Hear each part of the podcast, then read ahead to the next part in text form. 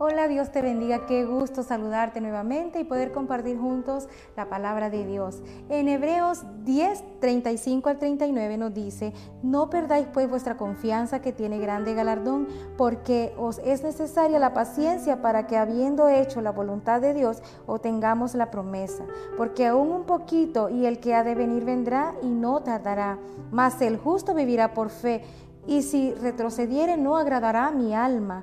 Pero nosotros no somos de los que retroceden para perdición, sino de los que tienen fe para preservación del alma. Estamos viviendo tiempos difíciles, tiempos críticos, podríamos decir. Eh, estamos viendo cómo las señales ah, de la Biblia se están cumpliendo y como hijos de Dios debemos permanecer, debemos ser perseverantes, cada día más.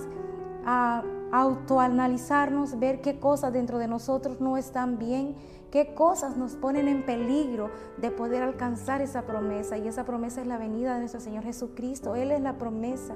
Necesitamos permanecer día a día, estar alertas, estar atentos. ¿Qué hay dentro de mí que a Dios no le agrada? ¿Qué debo rendirle a Él? ¿Qué debo permitirle a mi Padre que cambie en mí, porque no quiero perder esa vida eterna, esa salvación. Dice que el que persevere hasta el fin, ese alcanzará la corona de vida eterna. Y tú que aún no le conoces, yo te invito a que pases esa línea, que pases al otro lado, a ese lado donde Jesús quiere ordenar tus pasos y llenar tu vida de plenitud. Si tienes temor, porque en el mundo quizás no tienes restricciones, eh, y en Cristo sí, pero Él nos da promesas, Él nos dice de que eh, confiemos en Él, que Él ha vencido el mundo, que en el mundo tendremos aflicción, pero que Él ha vencido el mundo. ¿Cuál es la diferencia? Que con Él hay promesas.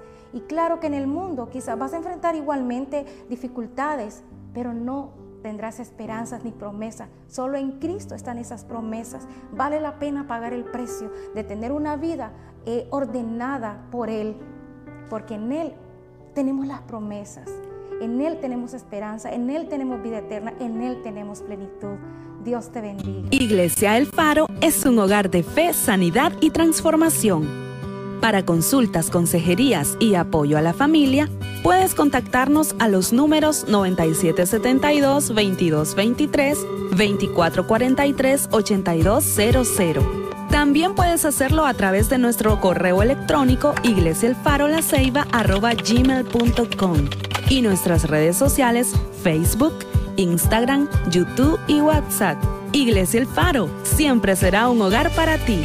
Dios te bendiga.